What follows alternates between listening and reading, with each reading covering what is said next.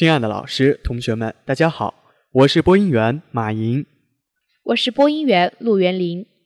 今天是二零一四年四月八日，农历三月初九，星期二。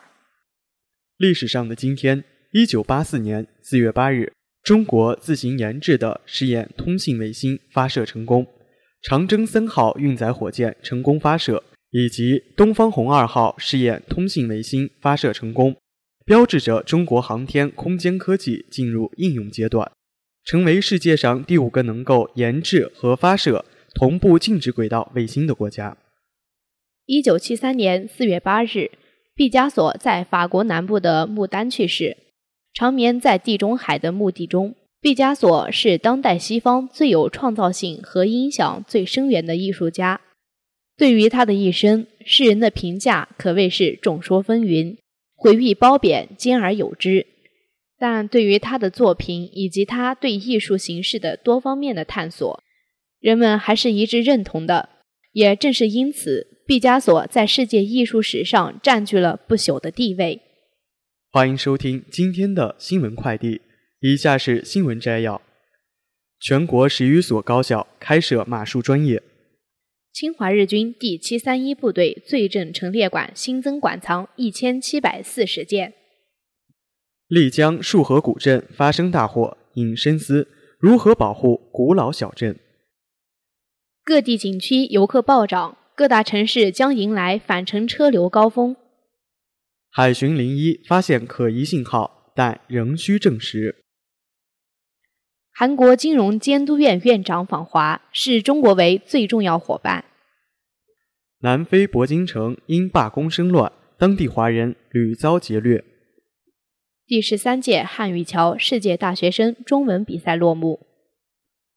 以下是校园新闻。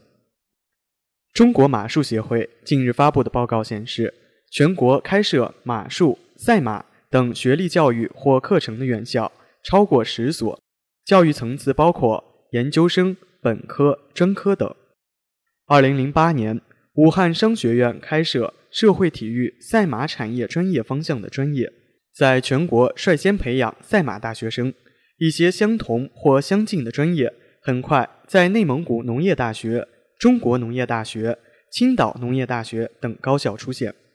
二零一一年，天津体育学院与武汉商学院合作开办了。体育专业硕士学位，马术运动竞赛与管理方向专业，培养国内首批马业硕士。武汉商学院体育与马术学院院长夏云健教授介绍，目前全国马术俱乐部已达五百多家，拥有六百多万匹马，但我国懂马、会养马、驯马、医马的人才比较缺乏。马业教育的兴起是高校顺应马业经济发展的一种表现。据悉。国内高校首批马课本将在武汉出现，该校教师编纂的马匹护理和马房管理两部教材已完成，年内将出版。四月七日，天津大学在本科招生网上发布了二零一四年筑梦计划实施方案，通过考核的考生在自主批次或第一志愿报考天津大学时。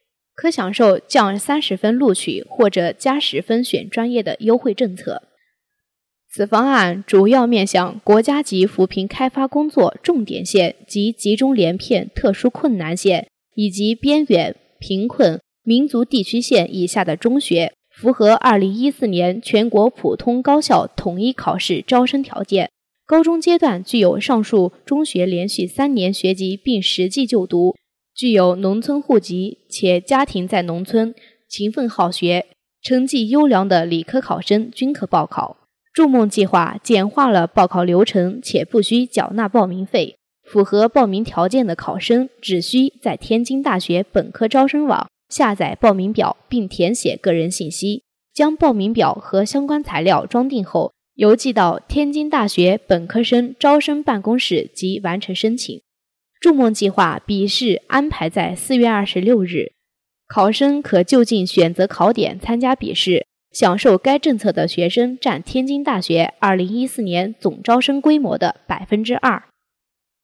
又是一年毕业季，合影拼的就是个性和创意。武汉职业技术学院光电子技术专业二零一二级的小邵同学，昨天和全班同学一起拍合影。四十名男生里，只有他一个人穿着婚纱，并且和穿着礼服的班长来了张合影。网友看到这张照片，都开玩笑说：“这是中国好室友。”陕西广播电视大学近日成立手机学院，通过手机等移动智能设备，可随时随地接受大学课堂教育。到今年六月之前，手机学院将实行微课程免费体验。手机学院以智能手机为主要学习终端，将整合现有的广播电视、计算机网络以及笔记本电脑、平板电脑等各类新型移动学习工具。实现学习终端的全覆盖、学习手段内容的多样化、学习人群的广泛化以及学习时间、地点的便捷化。教育学采取线上线下相结合，学生只要有手机，就可以随时随地完成各类教育培训学习任务。手机学院下设城市化学院、社区学院、老年学院、女子学院和创业学院等五个分院。将面向全体社会成员提供手机智能远程有关学历教育、各类非学历培训和健康休闲、终身学习等服务。目前已完成手机智能远程教育平台客户端以及教务管理和教学系统的研发，还整合了一百五十多门微课程培训资源，并对已制作的微课程进行了测试和资源推进。近日。山西农业大学食品学院冰激凌青年微公益社团的三十多名青年学生志愿者探访太谷县范村孤儿院，将特别的关爱送给十二名孤残儿童，也将该校正在开展的学雷锋活动延伸到了校外。积木、拼图、橡皮泥、皮球、跳绳，志愿者们带来了各种玩具、体育用品，还有孩子们喜欢的棒棒糖、饼干、牛奶等食品和水果。孩子们起初略显羞涩，但是他们很高兴，很快便和志愿者们熟络起来。据悉，农大冰激凌微公益活动意在倡导大学生每人节省一个冰激凌的钱，用于帮助这些特殊的孩子，让他们真切感受到更多人的关注和关爱。四月六日，厦门大学举行建校六十三周年庆祝大会，最大的亮点是。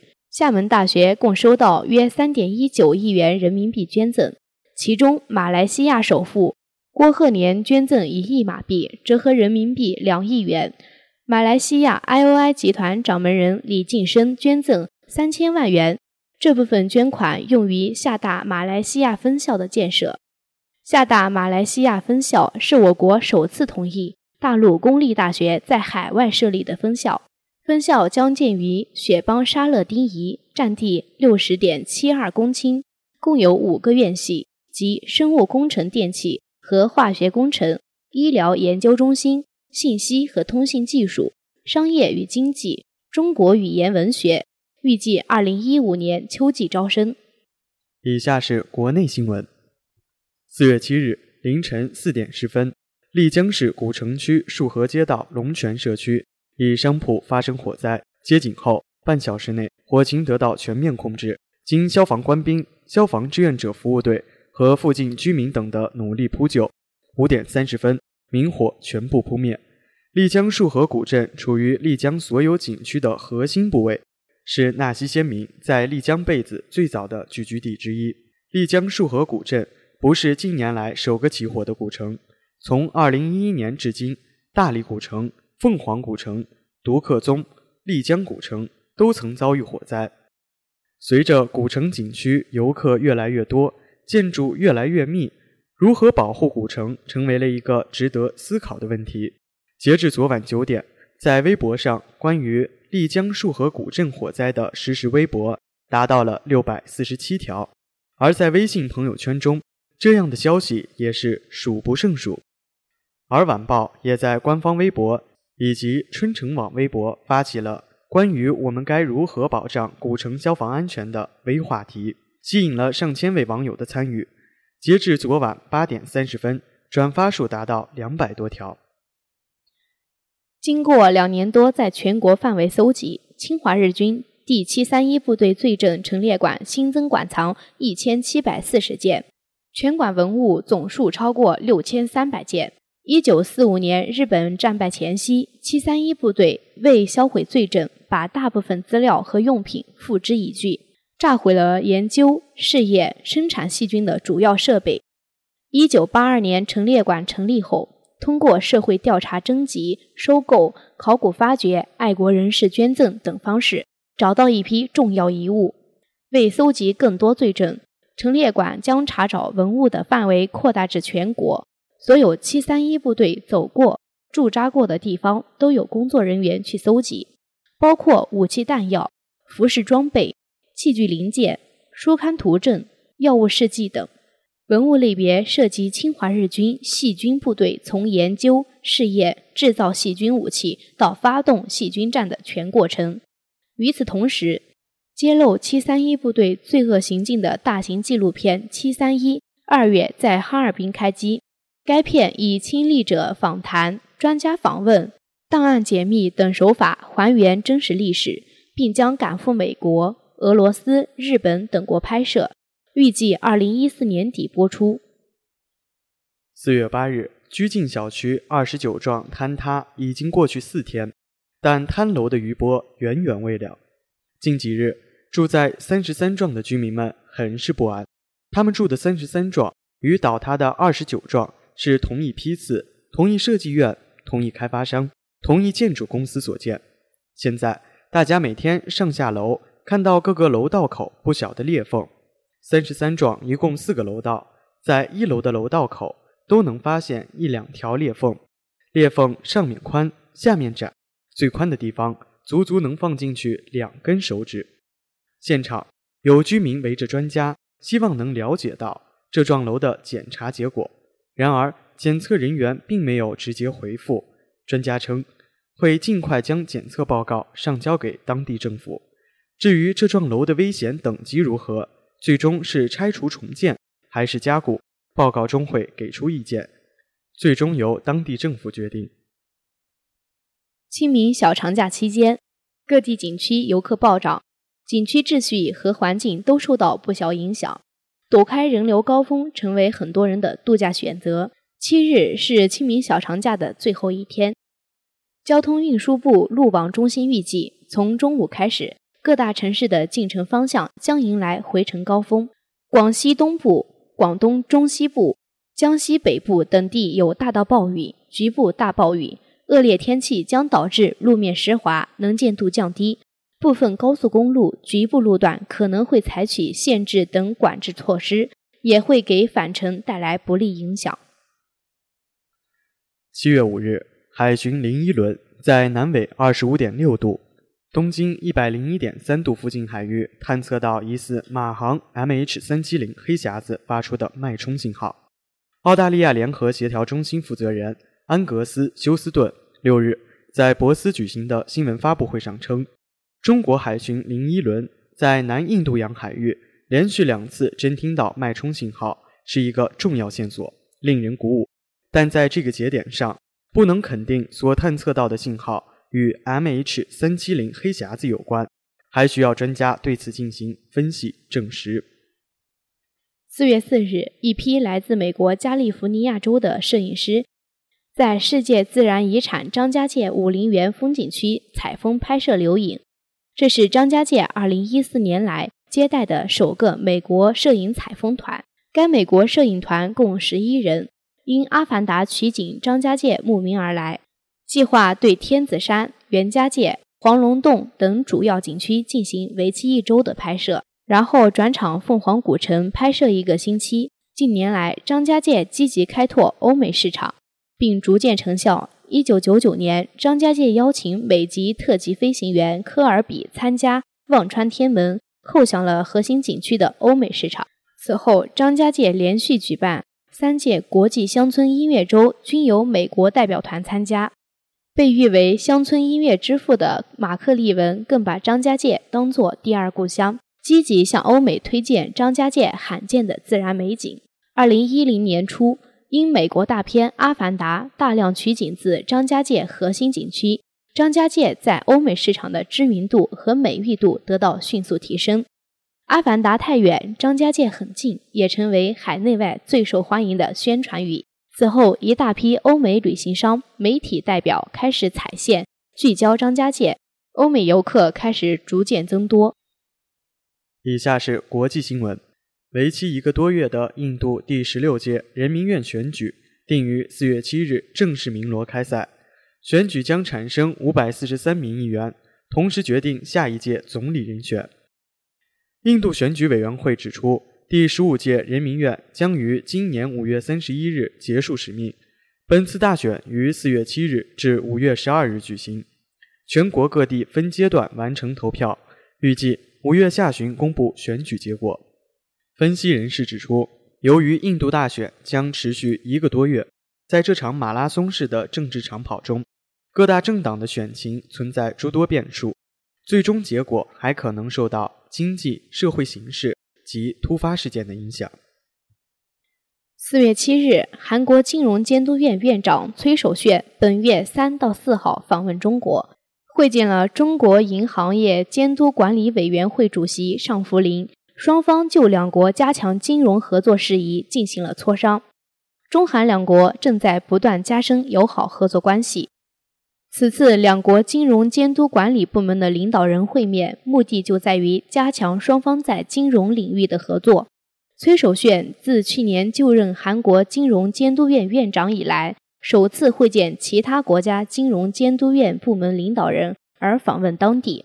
期间，韩日两国金融监督管理部门的领导人一直保持会面，但崔守炫此次却没有选择访问日本，而是选择访问了中国。这表明他将中国视为最重要的金融合作伙伴。从一月二十三日开始，南非矿业与建筑工人联合会举行大罢工，要求铂金行业排名世界前三的英美铂业英帕拉铂金公司和龙明公司将工人每月的最低工资提高到一万两千五百兰特，约合一千一百八十美元。因为工会要求的加薪幅度过大。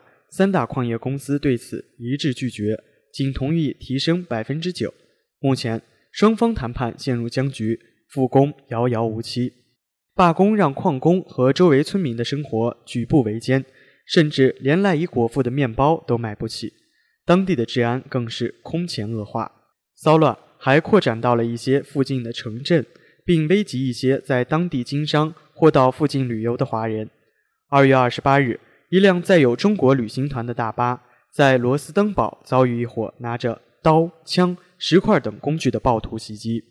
三月二十三日，罗斯登堡市外围村镇一名华人店铺遭遇抢劫，一名福建籍男子被匪徒开枪打死。三月二十六日起，当地黑人哄抢外国人店铺并纵火焚烧两家华人店铺被洗劫。四月三日，一辆载有十二名中国乘客的车辆。在西北省遭到武装歹徒的抢劫，多名游客财物与证件被抢。四月七日公布的一项最新民间舆论调查结果显示，在有关日本行使集体自卫权的问题上，百分之六十三的受访者认为应维持不得行使的立场，此一比例比去年该报同题民调增加了六个百分点，而认为可以行使者仅为百分之二十九。即便是认同行使集体自卫权者中，亦有半数认为，前提是必须获得近邻各国的理解。与去年的舆论调查相比照，可看出受访日本选民在每一选题上和平意愿皆有增长。即便是属于安倍内阁的支持群体和自民党支持群体，此次也多数认为安倍政权在集体自卫权等方面显示的安保姿态。负面效应为大。对于安倍政权在无法化解东亚紧张局势的情况下强化日美军事合作，日本选民怀有危机感，对战争的不安也开始带有现实意味。以下是娱乐新闻：历时近三个月，湖南卫视《我是歌手》第二季四日震撼落幕，萌叔韩磊霸气夺冠。据央视索福瑞收视数据显示，《我是歌手》总决赛。再次勇夺全国同时段第一。作为今年最被关注的音乐竞技类真人秀节目，《我是歌手》第二季总决赛，引发了堪比春晚的全民围观潮。除了现场五百位大众听审团外，无数网友也隔空观战，通过微直播观看感受。听歌之余，赛场上张宇大秀舞技，周笔畅和信的最萌身高差等话题，都成为众人评论的热点。总决赛虽然告一段落，但关于音乐的较量却没有结束。在总决赛之夜上。《我是歌手》总导演洪涛宣布，将在四月十一日晚现场直播《我是歌手》双年巅峰会消息。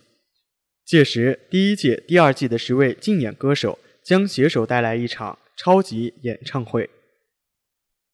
第十三届汉语桥世界大学生中文比赛斯里兰卡赛区比赛六日在斯里兰卡首都科伦坡落下帷幕。中国驻斯里兰卡大使馆政务参赞任发强出席颁奖仪式，并为获奖选手颁奖。本次比赛由中国斯里兰卡大使馆主办，中国国际广播电视台斯里兰卡广播、孔子课堂和凯拉尼亚大学孔子学院承办，共有三十四名斯里兰卡在校大学生报名参加。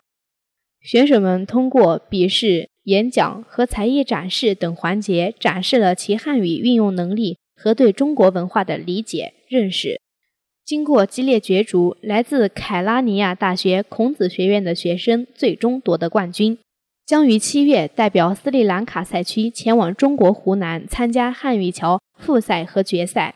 任发强为其颁奖，并在致辞中鼓励各位参赛选手努力学习汉语，为中斯友谊贡献力量。汉语桥中文比赛是中国国家汉办主办的大型国际汉语比赛项目，旨在提高各国青年学生学习汉语的积极性，增进世界对中国语言与中国文化的理解。以上是今天的全部新闻。下面进入音乐时空。一闪一闪亮晶晶。留下岁月的痕迹，我的世界的中心依然还是你。一年一年又一年，飞逝尽在一转眼，唯一永远不改变是不停的改变。我不像从前的自己，你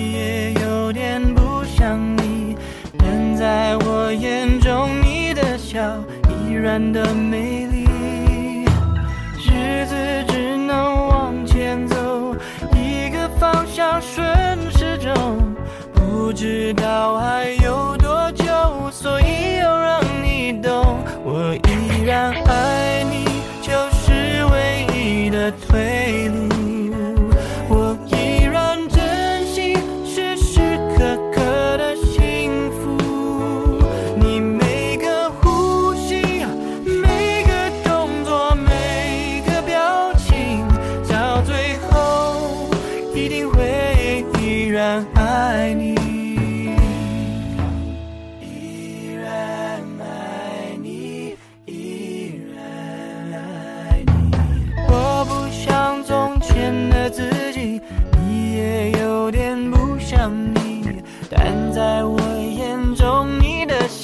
依然的美丽，日子只能往前走，一个方向顺时钟，不知道还有多久，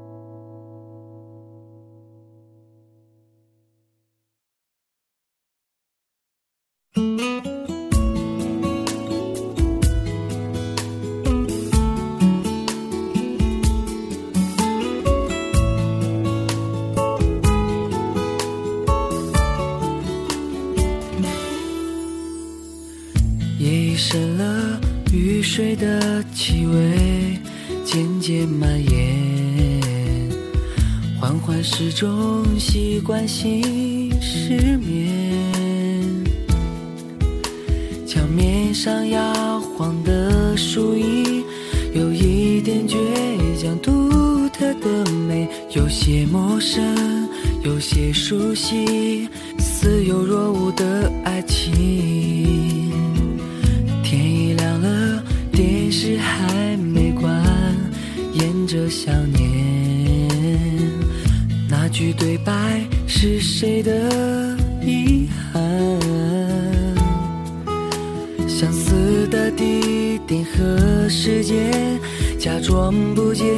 却又会遇见。我们之间那么巧合，画面却已经走远。你就像烟火的美丽，那么美丽，轻划过无人的天际，曾经交换过的秘密。紧紧埋藏在心底。你就像烟火的神秘，那么神秘，里，留下触不到的可惜。雨落下了我们的回忆。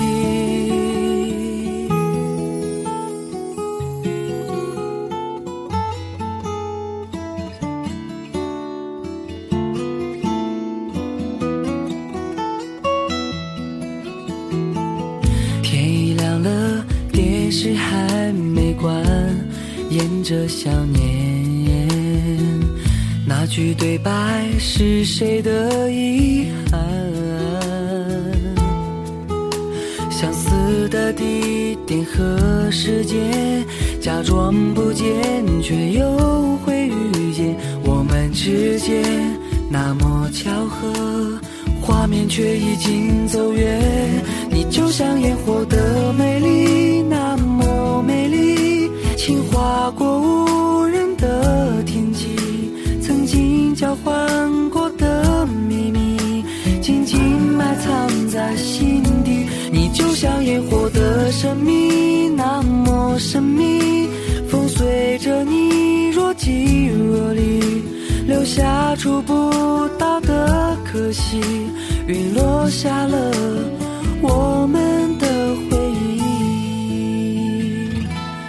就像烟火的美丽，那么美丽，轻划过无人的天际，曾经交换过的秘密，紧紧埋藏在心底。你就像烟火的神秘，那么神秘，风随着你若即若离，留下触不到的可惜。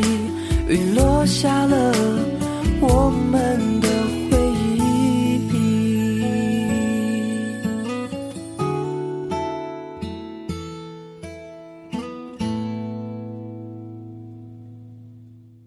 本期新闻由韩景新编辑段浩辰策划。